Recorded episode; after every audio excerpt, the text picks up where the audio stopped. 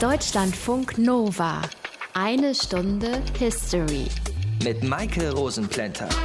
Wir bekommen viele und gerne Mails von euch. Manchmal macht ihr uns auf Fehler aufmerksam, manchmal lobt ihr uns. Und ganz oft bekommen wir Vorschläge, wozu wir mal wieder eine Sendung machen könnten. Und manchmal können wir diese Vorschläge tatsächlich umsetzen. So wie den von Christine Herreln. Sie hat uns geschrieben nach der Sendung zu den Regensburger Domspatzen. Da ging es ja unter anderem um Kindesmisshandlungen, die in dem Chor lange nicht geahndet wurden. Christine Herring hat uns sehr drastisch von ihren Erfahrungen erzählt, als sie als Kind ins Krankenhaus musste und die Mandeln entfernt bekam. Standard-OP würde man denken. Aber an ihrem Erlebnis war so gar nichts Standard. Vom ohne Betäubung an der operierten Stelle rumschnipseln, hat sie uns geschrieben. Und davon, dass sie kaum Besuch bekommen durfte, nur angeschrien wurde und nicht weinen durfte. Ihre Geschichte hört ihr auch noch ausführlich in dieser einen Stunde History. Das hat uns darauf gebracht, mal über Kindesmisshandlungen bei Verschickungskindern zu reden. Ein hartes Thema also in dieser einen Stunde History, aber ein wichtiges. Gehen wir es an. Aus den prallgefüllten Schatzkammern der Menschheitsgeschichte. Euer Deutschlandfunk Nova-Historiker Dr. Matthias von Helfeld. Hi. Hi, grüß dich. Du setzt ja gerne zeitlich gesehen vor unserem eigentlichen Thema an, um dem Ganzen einen Rahmen zu geben. Also wo steigen wir heute ein? Ja, diesmal nicht ganz so früh. Wir nehmen die griechische Antike uns mal heraus und äh, dort stellen wir fest, dass die Kindheit rein biologisch definiert wurde, nämlich sie endete mit der Geschlechtsreife, heute würden wir vielleicht sagen mit der Pubertät. Eine besondere Rücksicht auf die Kindheit wurde nicht genommen. Den Kindern wurde sehr schnell klargemacht, ein Fehlverhalten von euch führt zum Ausschluss aus unserer Gemeinschaft. Also eine starke Identität mit der eigenen Gruppe wurde dadurch sozusagen hervorgerufen. Die Züchtigung von Kindern war an der Tagesordnung. Behinderte Kinder wurden ausgesetzt. Jungen mit Schulbildung wurden gefördert und Mädchen wurden nicht gefördert. Es gab keine innige Eltern-Kind-Beziehung. Das klingt nach einer wunderbaren Kindheit in der griechischen Antike. Wie war das denn in der römischen Antike? Sah es da anders aus? Naja, es gab da schon ein bisschen Unterschiede. In der römischen Antike entschieden allein die Väter nach der Geburt, ob das Kind angenommen wird und zu Hause großgezogen wird oder eben nicht. Und es gab Kinderaussetzungen als Mittel der Geburtenbeschränkung. Mädchen wurden sehr, sehr oft in die Obhut von Ammen oder anderer Mütter gebracht. Es war sehr an der Tagesordnung, äh, nach einer sehr kurzen Kindheit die Kinder früh zu verheiraten. Die Bildung war abhängig vom Geldbeutel der Eltern, aber sie war auch für Mädchen möglich, das muss man deutlich sagen. Die Jungen wurden sehr viel schneller in die Berufe der Familie herangeführt, beispielsweise als Bauern. Und die Erziehung übernahm ab dem siebten Lebensjahr der Vater. Und all das endete, also Kindheit und Jugend könnte man vielleicht zusammenfassen, endete mit dem Eintrag in die Bürgerliste.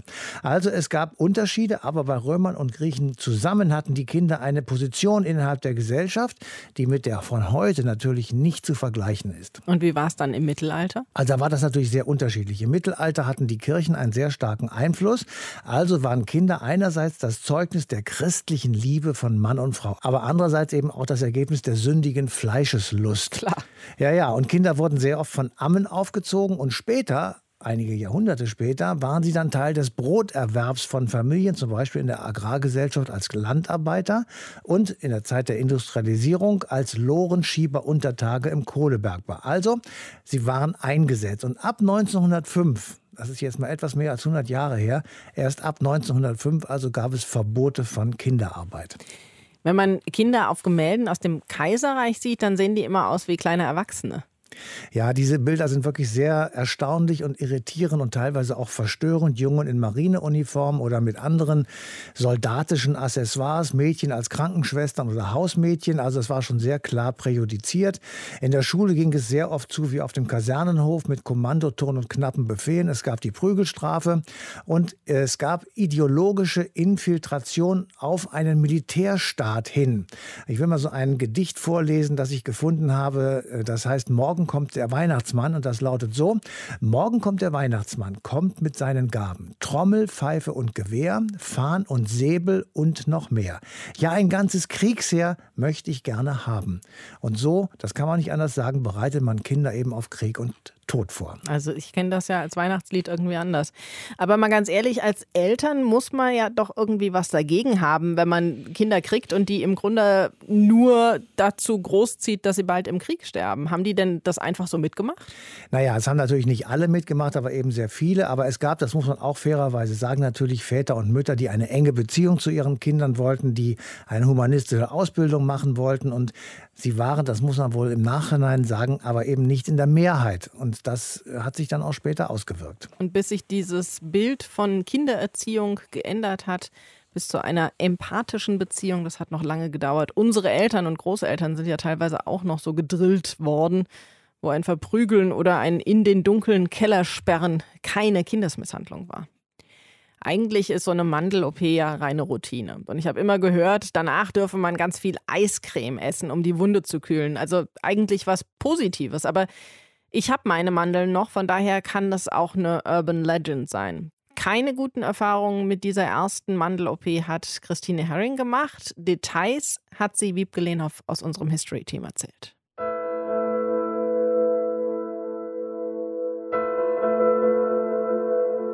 Ich bin Christine Hering und ich bin 1963 in Westberlin geboren und bin 1969 im alten Neuköllner Krankenhaus an den Mandeln operiert worden. Diese Zeit im Krankenhaus konnte Christine Hering nie wieder vergessen, obwohl sie schon so lange her ist.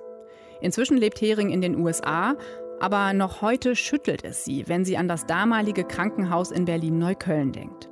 Ein altes, großes Gebäude aus rotem Backstein. Gruselig, sagt sie.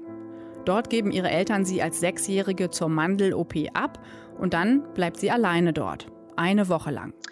Früher war das so gewesen, dass die Kinder alleine ins Krankenhaus gekommen sind und die Eltern pro Tag nur eine Stunde die Kinder besuchen durften. An die Mandeloperation an sich hat sie keine schlimmen Erinnerungen, aber an das, was danach passiert ist. Sie wacht in einem Bett auf und muss viel Blut spucken. Ich habe mich übergeben und übergeben. Und die Krankenschwestern, die haben einfach immer bloß die Sachen, auf denen ich gelegen hatte, umgedreht. Und dann ist dann ein Arzt gekommen und hat die dann angemeckert. Und als der weg war, waren die super sauer und rabiat mit mir auch gewesen. Die haben mir noch eine Backpfeife gegeben und mich angebrüllt. Danach kommt das schüchterne Mädchen in ein Zimmer mit anderen Kindern. Für alle gilt eine strenge Mittagsruhe zwischen 13 und 15 Uhr. Als Christine Hering während dieser Zeit leise unter der Bettdecke mit ihren Puppen spielt, werden die ihr weggenommen von den älteren Krankenschwestern. Vor denen hat sie nun große Angst. Auch weil die ganz genaue Angaben über den Toilettengang haben wollen. Wer die nicht liefern kann, bekommt direkt ein Abführmittel. Ein anderes, jüngeres Mädchen namens Jenny wird laut Hering von den Reinemache-Frauen gequält, weil es nicht aufhört, nach seiner Mama zu weinen. Die haben das kleine Mädchen aus dem Bett rausgezogen, über den ganzen Flur so rübergezogen an den Beinen und haben gesagt, wenn sie nicht aufhört zu schreien, dann werden sie sie in Rattenkeller einsperren. Die hat geheult und geschrien und denen hat das so richtig Spaß gemacht, so gemein zu ihr zu sein und die fanden es echt lustig. Und zu uns haben sie gesagt, wenn wir das sagen zu jemand, dann würden wir auch in den Rattenkeller eingesperrt werden. Ein, zwei Tage später schaut ein Arzt Christine Hering in den Hals, wie die OP-Wunde so verheilt. Da haben sie gemerkt, dass sie das nicht richtig vernünftig gemacht haben. Da hat dann der Arzt so ein Zangending genommen und nur einmal so ein bisschen rumgesprüht in meinem Rachen auf der frischen Wunde und hat dann mit der Zange noch versucht, die Überreste von den Mandeln hinten abzuknipsen. Das hat so doll wehgetan, ja, und, und das war also ganz schrecklicher Schmerz gewesen. Die haben mich auch bloß angemeckert und gesagt, soll mich nicht so haben. Heute ist klar, dass Mandeloperationen zu den schmerzhaftesten chirurgischen Eingriffen überhaupt zählen. Christine Hering bekommt nach diesem zweiten Eingriff an den Mandeln Fieber. Aber ihre Eltern fragen nicht weiter nach, auch nicht, wo ihre Puppen geblieben sind. Das war also wirklich richtig traurig, wenn ich heutzutage dran denke. Und meine Mutti hatte aber auch gemeint, die waren so aufgezogen, dass sie halt die Autorität von Ärzten und Schwestern und so halt nicht kritisieren oder das einfach so nehmen. Ich glaube, die ganze Gesellschaft war einfach so und die hat das einfach so hingenommen. Ein paar Jahre später muss das Mädchen nochmal an den Mandeln operiert werden, weil die erste OP offenbar nicht ordentlich war. Auch da beschweren sich ihre Eltern nicht mehr. Heute hat Christine Hering zwar keine Albträume oder ähnliches von dieser Zeit im Krankenhaus, aber trotzdem hat das Erlebte deutliche Spuren bei ihr hinterlassen. Ich habe bis heute noch Angst im Krankenhaus. Ich habe ja auch ein paar Operationen als erwachsener Mensch gekriegt. Ich muss sagen, ich habe mehr Angst. Ich habe Angst vom Krankenhaus, weil ich echt doch ein bisschen Angst habe vor Ärzten. Deswegen hat Christine Hering auch später ihre eigenen Kinder nie alleine im Krankenhaus gelassen, wenn die dort mal behandelt werden mussten. Immer hat sie mit übernachtet, um sicherzugehen, dass alles in Ordnung ist und ihren Kindern nichts passiert. Das Neuköllner Krankenhaus, in dem sie selbst operiert wurde, gibt es heute nicht mehr.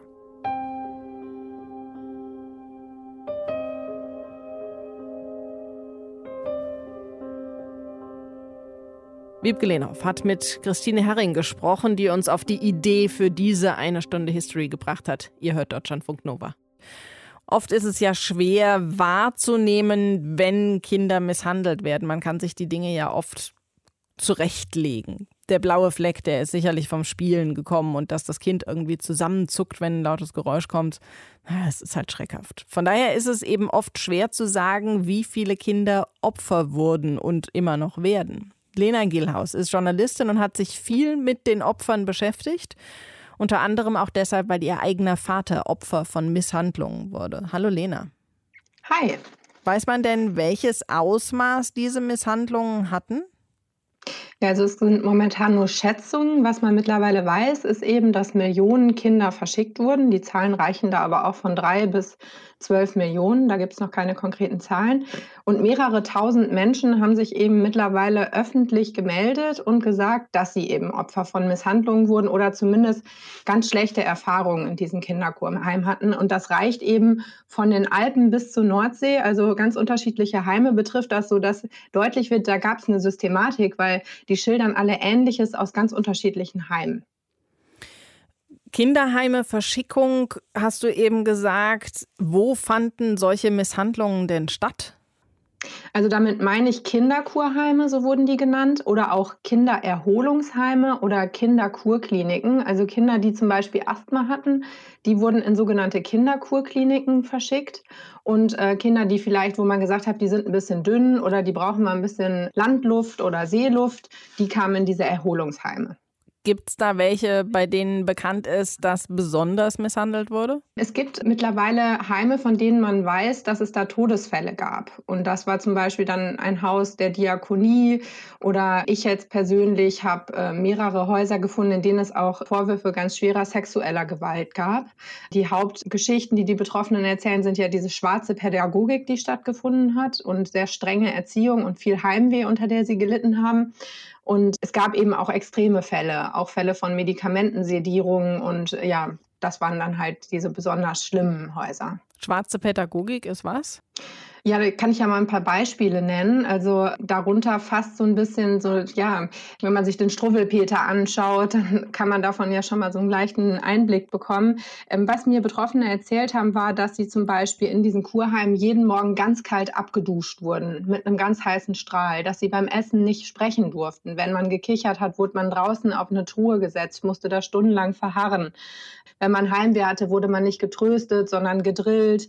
Es gab teilweise Tritte in den Hintern beim Marschieren, also man musste in Reihe und Glied laufen. Also darüber steht so ein bisschen immer, dass die Kinder parieren mussten und wenn sie irgendwie ausgeschert haben, dann gab es harte Strafen. Wer waren denn da die Täter? Ja, das ist schwer zu sagen. Also es waren eben die Erzieherinnen oder Erzieher vor Ort, das waren Heimleiter oder auch die Ärzte, die diese Medikamentensedierung, die jetzt noch nicht bestätigt sind, aber berichtet wurden, durchgeführt haben. Also eigentlich alle Fachkräfte, die in den Heimen tätig waren. Aber Berichte sagen eben auch, dass es Menschen dort gab, die dort gearbeitet haben und die lieb zu den Kindern waren. Ne? Also das kann man nicht verallgemeinern. War es für diese Menschen normal, Gewalt anzuwenden? Ja, das ist eben total schwierig jetzt für mich zu sagen, weil Täter sind bislang überhaupt noch gar nicht zu Wort gekommen. Was wir wissen, ist ja nur das, was die Betroffenen sagen.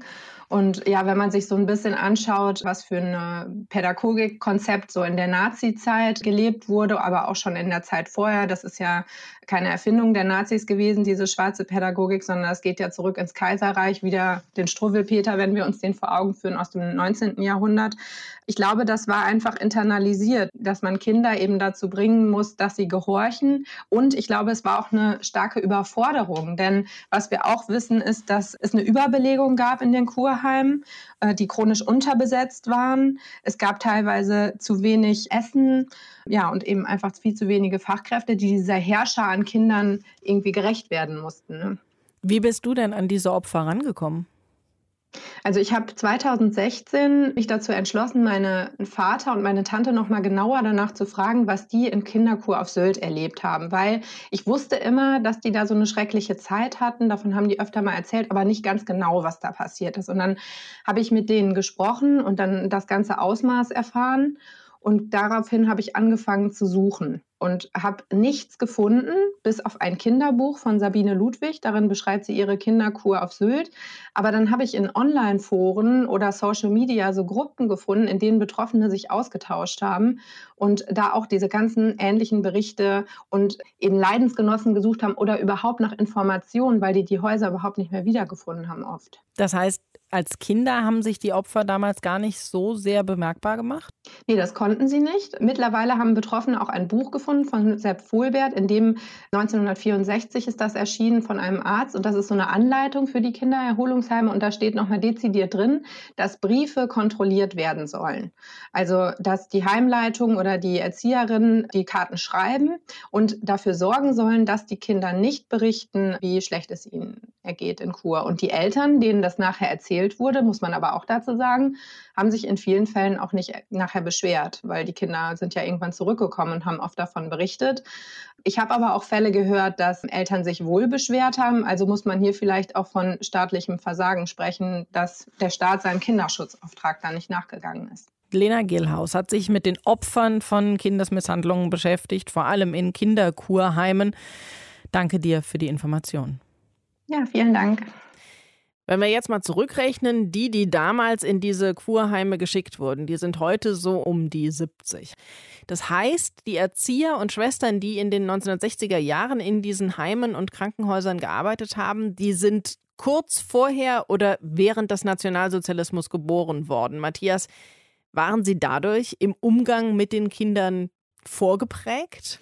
Also da muss man laut und deutlich sagen, und wie? Weil die Erziehung im Nationalsozialismus hat natürlich gewirkt und sie war anti-intellektuell, sie war antihumanistisch, sie war rassistisch und elitär. Also Jugend, das war so ein Begriff, sollte in einem gestellten Körper als Bannerträger der Zukunft agieren und entsprechend hart waren eben auch die Erziehungsmaßnahmen. Babys war keine Seltenheit, ließ man schreien, das stärkt die Lungen, wurde gesagt. Die Jungs sollten raufen und kämpfen. Da waren Schrammen eingeplant, weil sie ja eben alle Soldaten werden sollten sollten. Ernsthaft auch schon Babys und Kleinkinder? Naja, absolut. Das fing von vorne an. Ganz nach der Geburt ging das direkt los und zwar gerade dort. Denn dem Schreien eines Kleinkindes durfte auf keinen Fall nachgegeben werden. Das gab es so Erziehungshandbücher, die deutsche Mutter und ihr erstes Kind, das war so ein Buch. Es sollte eben keine liebevolle Eltern-Kind-Beziehung entstehen, weil es angeblich nur verweichlichte Jugendliche produzieren würde.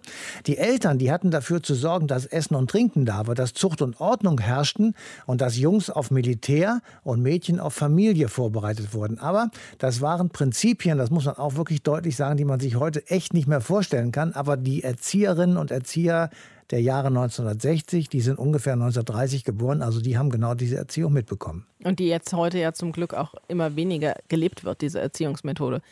Diese Fragen, warum viele Erzieherinnen und Erzieher gehandelt haben, wie sie gehandelt haben und auch, was das dann für die Kinder bedeutet hat. Die wollen wir noch etwas genauer besprechen und zwar mit Ute Thien. Sie ist Oberärztin für Kinder- und Jugendmedizin im Universitätsklinikum Schleswig-Holstein in Lübeck und arbeitet viel mit Kindern, die Opfer von Misshandlungen geworden sind. Hallo, Frau Thien. Ja, hallo zurück.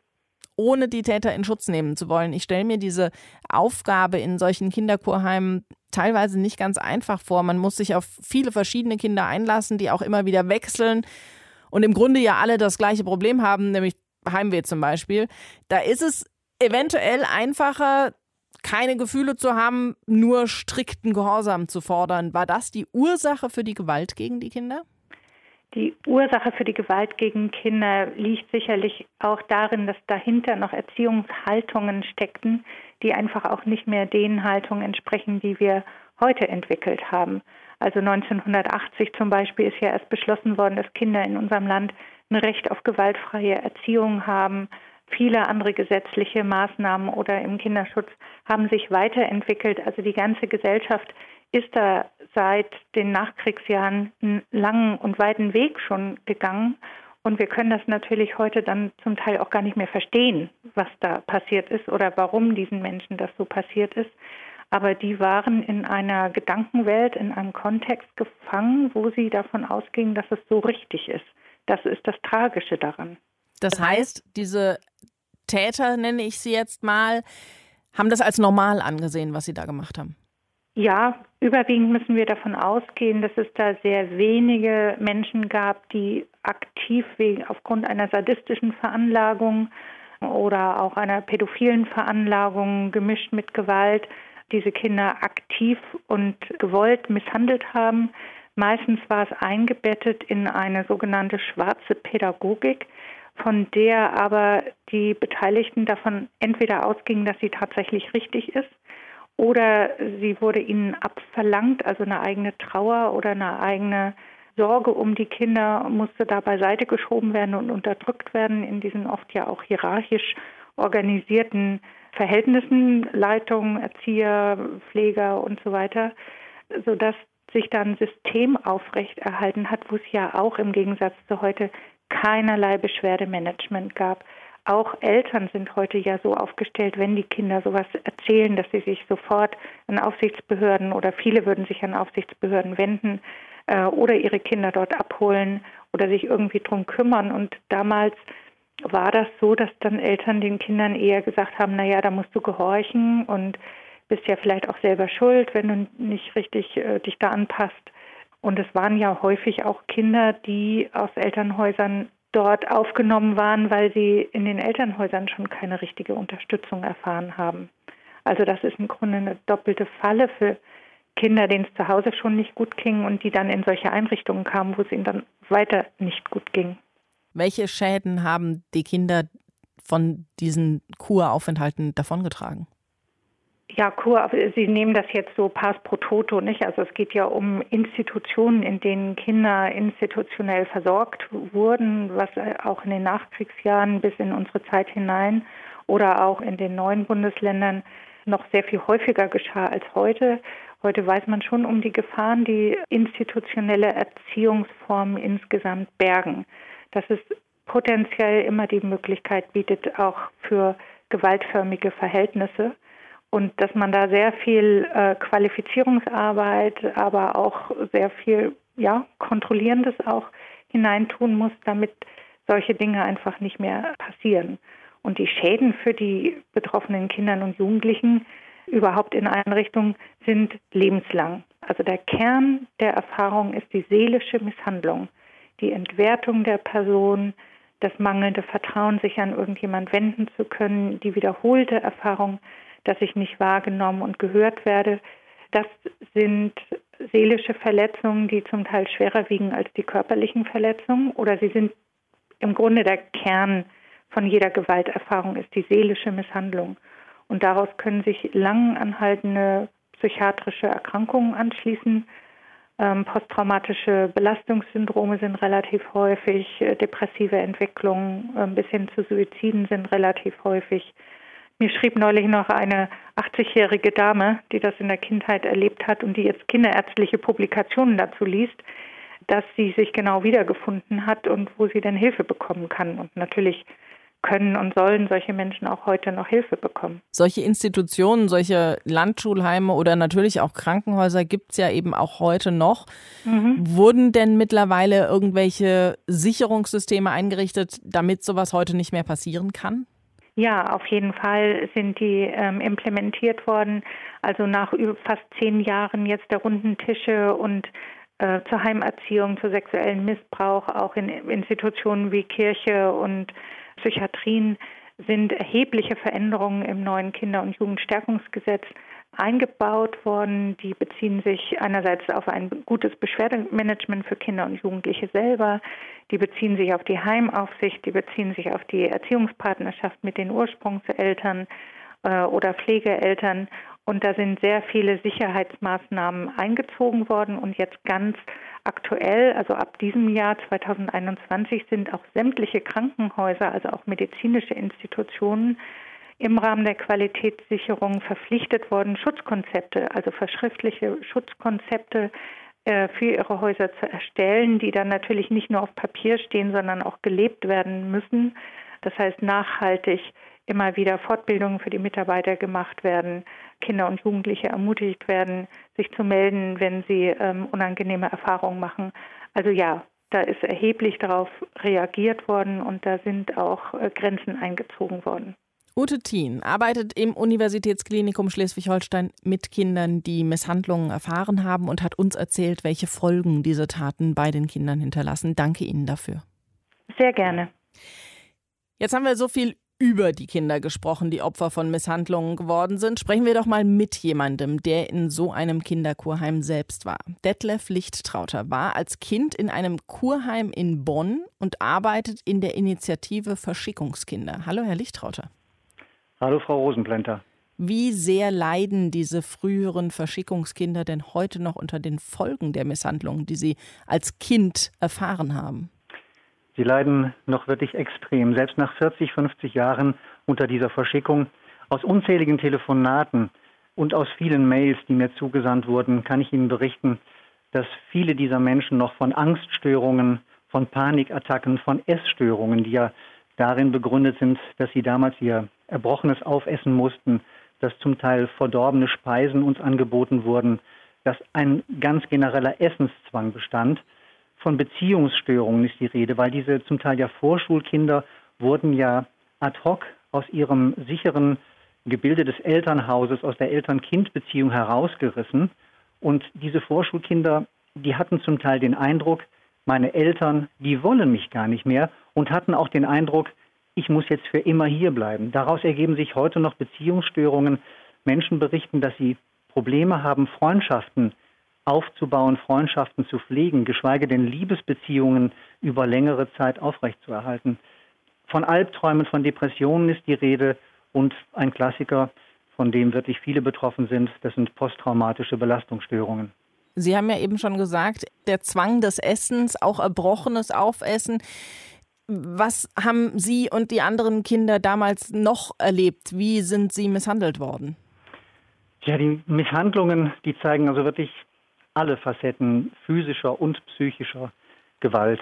Angefangen von Schlägen und ähm, man muss dazu noch ausführen, äh, führende Kinderärzte der damaligen Zeit haben also sogar Nachschlagewerke rausgebracht, wie Dr. Sepp Vollbert, der in seinem Buch, was damals sicherlich in vielen Kinderverschickungsheimen stand, äh, empfohlen hat, die Kinder nicht ins Gesicht zu schlagen. Er schreibt wörtlich, es gibt bessere Stellen und er beschreibt dann, wie man unter Zuhilfenahme von Rohrstöcken und Linealen andere Körperregionen besser mit Schlägen traktiert. Aber auch die Demütigungen und das Bloßstellen von Kindern war an der Tagesordnung. Und das heißt, es wurde in diesen Kinderheimen ein 24 Stunden währendes Angstszenario aufgebaut. Man war jetzt nicht nur Demütigungen der Betreuungspersonen, die meist weiblich waren, ausgesetzt, sondern, um es an einem Beispiel festzumachen, wenn Kinder über Nacht, weil sie nicht die Toilette besuchen durften, es gab nachts ein absolutes Toilettenverbot, und entweder man wurde erwischt und wurde strengstens reglementiert, indem man stundenlang auf dem kalten Flur stehen musste mit dem Gesicht zur Wand, oder aber man ließ es unter sich ergehen und hatte eben eingenässt. Man wurde quasi zwangsweise zum Bettnässer. Diese Kinder mussten am nächsten Morgen sich in die Mitte des Raumes stellen.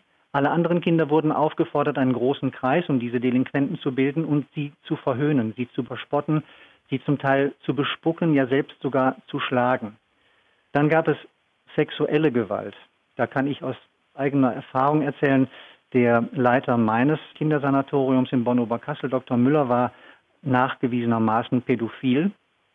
Das ist jetzt ein Begriff, mit dem vielleicht die Zuhörerschaft gar nicht unbedingt so was anfangen kann. Ich kann es mal an einem praktischen Beispiel beschreiben. Es wurden also Bilder in seinen Privaträumen gefunden, auf denen sitzt ein Mann splitternackt auf einem Stuhl. Der Kopf ist natürlich nicht mitfotografiert.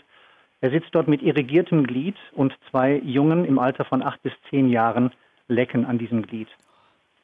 Ein Beispiel. Es gab Medikamentenversuche. Es sind Häuser bekannt, in denen wurden Kinder zum Beispiel das Beruhigungsmittel Contergan verabreicht. Das Ganze aber in der mehrfachen Menge der für Erwachsene anempfohlenen Dosis und das für Vorschulkinder. In meinem Kindersanatorium bekamen wir Impletol und Protactyl, also auch Psychopharmaka und Beruhigungsmittel. Einspruch dieses Dr. Otto Müller ist überliefert.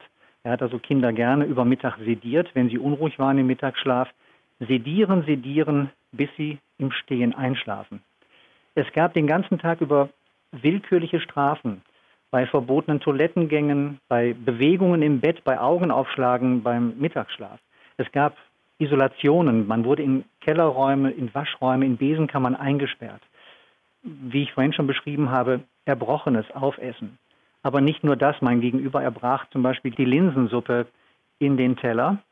Aber nicht nur er musste die komplette Mahlzeit noch zu sich nehmen, sondern wenn Erbrochenes auf die Teller der Nachbarskinder gespritzt sind und diese Kinder dieses monierten, bekamen sie Ärger und bekamen noch einen Zusatzschlag, einen Nachschlag auf den Teller und mussten auch dieses Erbrochene des Nachbarn mitessen. Das wurde mir telefonisch wirklich so berichtet. Es gab Fesselungen. Kinder wurden an Betten, an Stühle gefesselt, wenn sie unruhig waren, bis hin zu Todesdrohungen. Ein Fall ist bekannt und auch äh, vom SWR dokumentiert. Da wurde ein Kind, ein Mädchen in einen Sack gesteckt mit der Androhung, sie würde jetzt in den Keller verbracht. Das ist dann auch geschehen und sie würde im Ofen verbrannt. Man hat sie also bis vor den brennenden Ofen gezerrt, hat die Tür geöffnet, hat sie dann aus dem Sack befreit und sie dann unter wüsten Beschimpfungen dann darüber aufgeklärt, dass das noch ein letztes Mal gut gegangen sei. Diese Frau ist natürlich bis heute schwerst traumatisiert. Grauenhaft. Haben Sie denn Kontakt zu anderen Opfern? Ja. Anja Röhl ist es zu verdanken, dass die Initiative Verschickungskinder entstanden ist und auf unserer Homepage verschickungsheime.de ähm, ist eine ganz klare Struktur zu erkennen. Es gibt also die Bundeskoordinatorinnen, die sich um die Bundesangelegenheiten kümmern. In fast jedem Bundesland gibt es einen Landeskoordinatoren. Ich bin das hier in Nordrhein-Westfalen. Wir versuchen natürlich eine Struktur von Selbsthilfegruppen aufzubauen. Das ist in Nordrhein-Westfalen schon ganz gut gelungen. Es gibt hier Selbsthilfegruppen in Köln, in Ostwestfalen, Lippe, Wuppertal, Münsterland und im Ruhrpott. Darüber hinaus gibt es noch sogenannte Heimortverantwortliche, als Heimortverantwortlicher für Bonn-Oberkassel habe ich Kontakt aufgenommen mit dem Vorsitzenden des Heimatvereins Oberkassel und mit dem ersten Vorsitzenden der SPD. Wir haben also für die Nach-Corona-Zeit ein Treffen mit Verschickungskindern, die in dem Heim untergebracht waren, angesetzt. Es wird dort einen Vortrag geben, den ich halten werde zum Haus.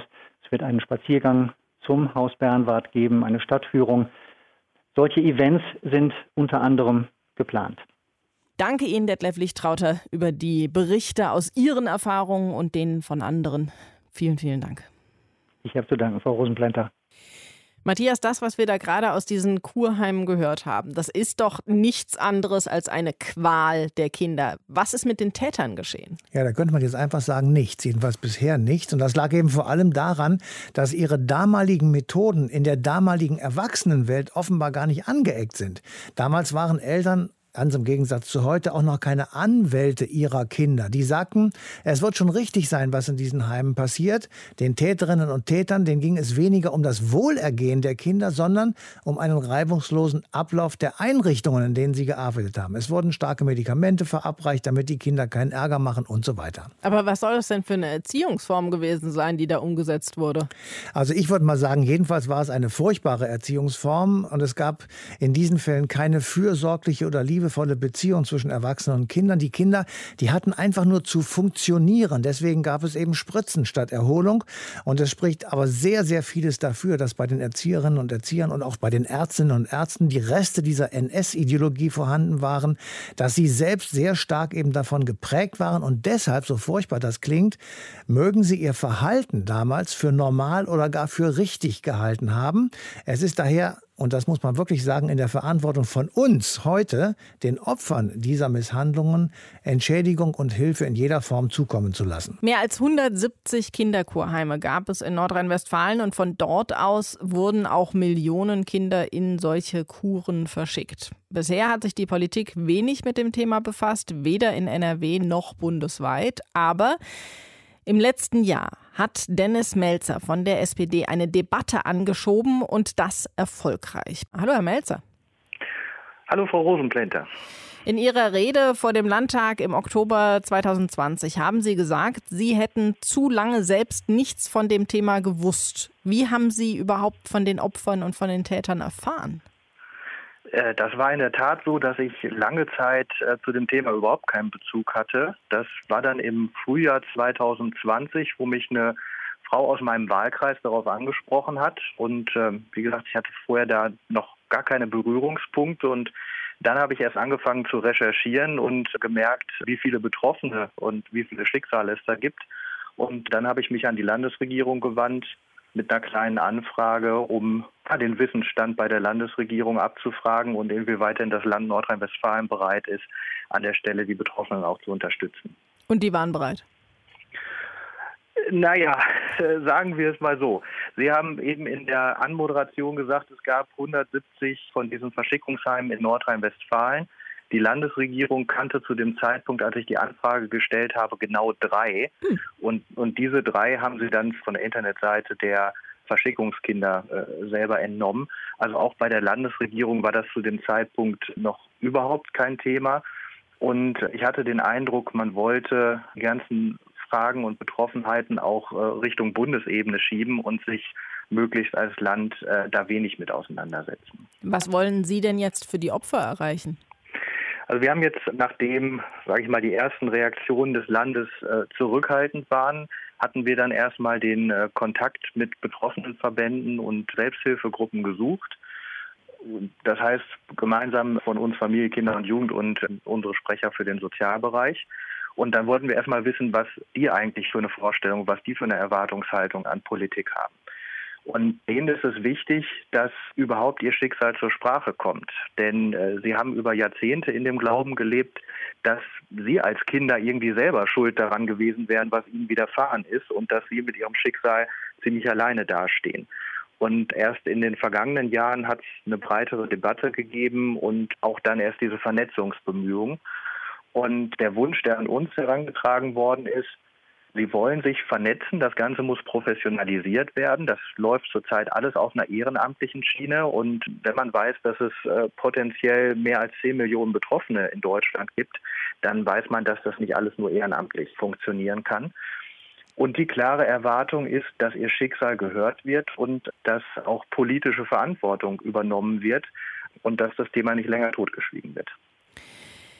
Jetzt ist in der Politik ja oft die Frage, Reden ist okay, aber wann passiert da was? Wann wird denn bei dem Thema Verschickungskinder was konkret realisiert sein können?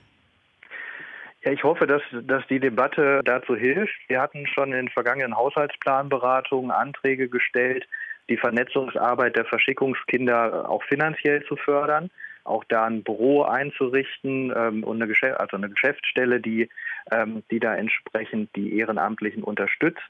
Da hat es die Bitte der regierungstragenden Fraktionen gegeben, das erstmal zurückzustellen, um sich gemeinsam dem Thema widmen zu können. Und von daher habe ich schon die Erwartungshaltung, dass wir nach der Anhörung dann zu einem gemeinsamen Vorgehen kommen. Und da ist es eben das Mindeste, dann auch finanziell die Vernetzungsarbeit zu unterstützen. Aber ich habe schon die Erwartung, dass Nordrhein-Westfalen als das größte Land, auch mit den meisten betroffenen Kindern, auch äh, bereit ist, ein Stück weit mehr zu tun.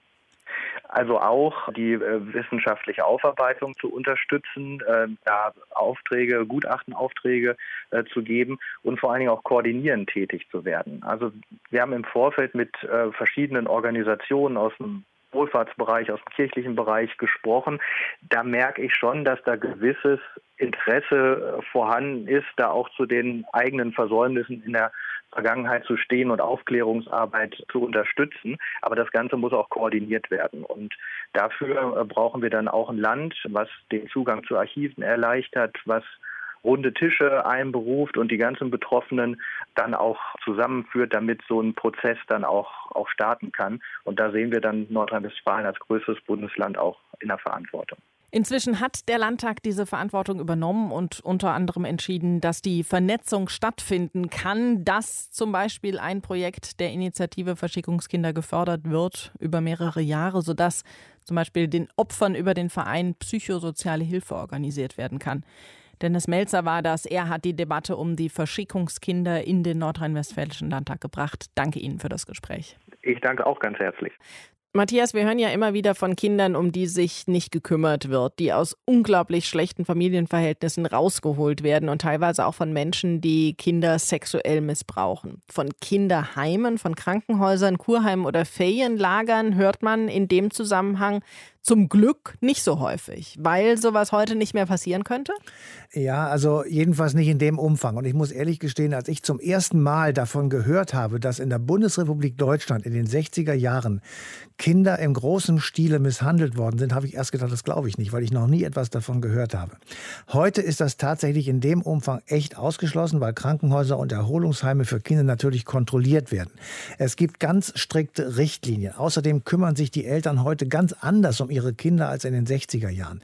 Es gibt per Gesetz festgeschriebene Kinderrechte und diese Rechte sind nicht explizit im Grundgesetz festgehalten, weil die dort aufgeschriebenen Rechte unterschiedslos für jedes Alter gelten, also für jedes Menschenkind, das auf dieser Welt herumläuft, gelten die. Und es gibt eine UN-Kinderrechtskonvention seit 1989. Dazu gehört unter anderem ein Diskriminierungsverbot, ein Vorrang des Kindeswohls, ein Recht auf Leben, auf Überleben und Entwicklung und die Berücksichtigung Beachtung der Meinung des Kindes. Natürlich ist klar, immer wieder wird gegen eines dieser Rechte verstoßen, aber grundsätzlich jedenfalls sind Kinder heute gegen einen massenhaften Missbrauch durch Gewalt, durch Medikamente oder soziale Missachtung sehr, sehr viel besser geschützt als in den 60er Jahren. Und ich glaube, es gibt auch heute ein größeres Bewusstsein dafür. Also wenn man sowas mitbekommt, auch als Nicht-Eltern, dann ist man eher gewillt, was zu sagen und das ist natürlich sehr, sehr gut. In der nächsten Sendung beschäftigen wir uns mal wieder mit einem sehr aktuellen Thema, das aber seine Ursprünge in der Geschichte hat. Anfang des Jahres hatte es ja Wahlen in Myanmar gegeben. Die hat die Nationale Liga für Demokratie haushoch gewonnen, aber dann gab es einen Militärputsch und seitdem gehen Militär und Polizei brutal gegen Demonstrierende vor, die eine Rückkehr zur Demokratie fordern. Wir blicken zurück zu den Ursprüngen dieses Konflikts in der nächsten eine Stunde History. Bis dahin euch eine schöne Zeit. Bye bye. Deutschlandfunk Nova. Eine Stunde History. Jeden Montag um 20 Uhr. Mehr auf deutschlandfunknova.de.